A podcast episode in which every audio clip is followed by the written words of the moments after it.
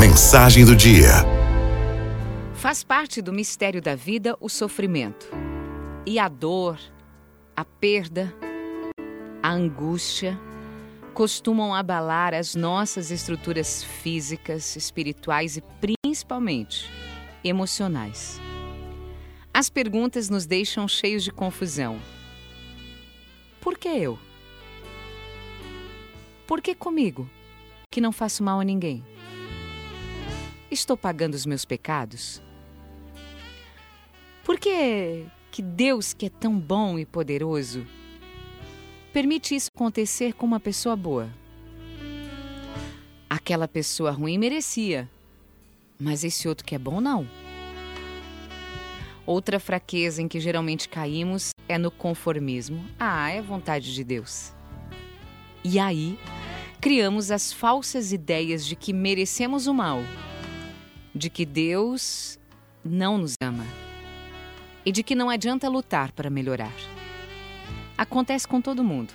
Culpamos algo ou alguém e acabamos sofrendo mais. Quando não se encontra o sentido para viver o sofrimento, perde-se muitas vezes o sentido de viver. Você já pensou nisso? Que situação hoje mais te desequilibra? E como você tem vivido os momentos de sofrimento na sua vida? Por que é que Deus permite o mal? A fé nos dá certeza de que Deus não permitiria o mal se do próprio mal não extraísse o bem. Deus realizou isso mesmo na morte e ressurreição de Jesus, do maior mal, a morte do seu filho amado. Ele retirou os bens maiores, inclusive e principalmente a minha e a sua salvação.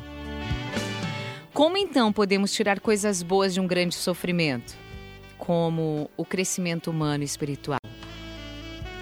O sofrimento é uma experiência que pode mudar a nossa vida. Você já pensou se as pedras preciosas não passassem pelo processo de lapidação? Ou o ouro e a prata não passassem pelo fogo da purificação? Seriam pedras sem muito valor e beleza. Metal fosco e sem grande importância. Os tempos de hoje não ensinam nem preparam as pessoas para os grandes desafios e obstáculos da vida. A nossa geração tem formado pessoas fracas, essa é a verdade. Pessoas fracas, individualistas, muito frágeis, despreparadas emocionalmente, que não aguentam nada. É uma geração light. Tudo é muito fácil, tudo está sempre à mão se mascaram as coisas e não se permite que as pessoas encarem os problemas de frente. Não existe problema sem solução e também não existe sofrimento sem fim. Tudo passa. Eu aprendi a chamar o sofrimento de visita de Deus. É claro que ele não quer que ninguém sofra, mas se utiliza também desse meio para manifestar a sua graça para corrigir ou para mudar o curso das nossas vidas. Portanto, lute para melhorar. Não culpe mais a Deus pelas suas dores. Nem pense que Ele não te ama. Mas entenda o sofrimento como algo necessário para o seu crescimento.